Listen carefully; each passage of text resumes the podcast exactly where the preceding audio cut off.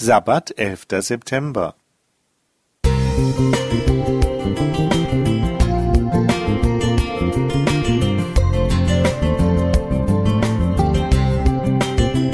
Ein kleiner Lichtblick für den Tag.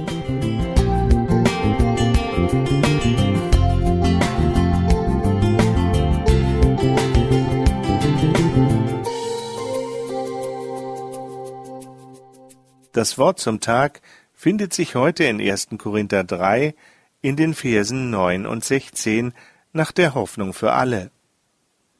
Wir sind Gottes Mitarbeiter, ihr aber seid Gottes Ackerland und sein Bauwerk. Wisst ihr nicht, dass ihr Gottes Tempel seid und dass Gottes Geist in eurer Mitte wohnt?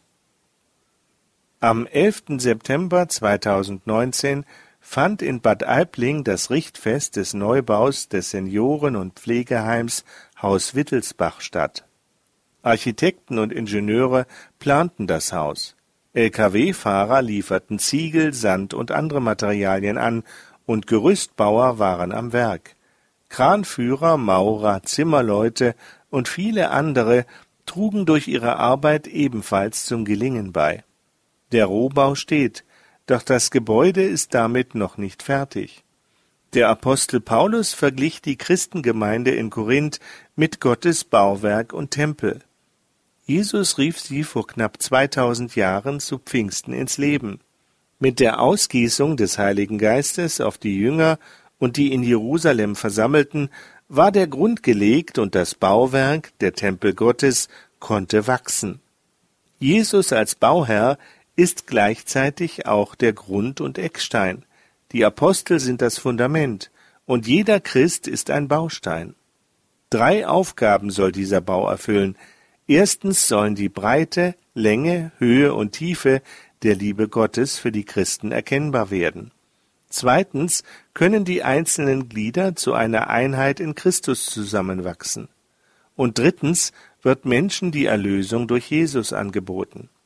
Damit das gelingt, muss sich jeder an die Aussagen Jesu über den Bau seiner Kirche halten.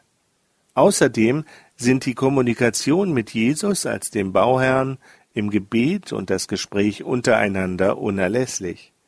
Erfüllt jeder die Aufgabe, die er mit seinem göttlichen Gaben tun kann, gewissenhaft und beständig, wird der Bau gelingen. Wir dürfen uns auch von Zwischenfällen und Angriffen durch den Teufel oder durch andere Menschen nicht irritieren und entmutigen lassen. Zuletzt ist es besonders wichtig, die gute Nachricht der Erlösung durch Jesus unverkürzt weiterzugeben. Gott segne jeden, der sich heute auf seine Weise für ihn einsetzt. Günter Schlicke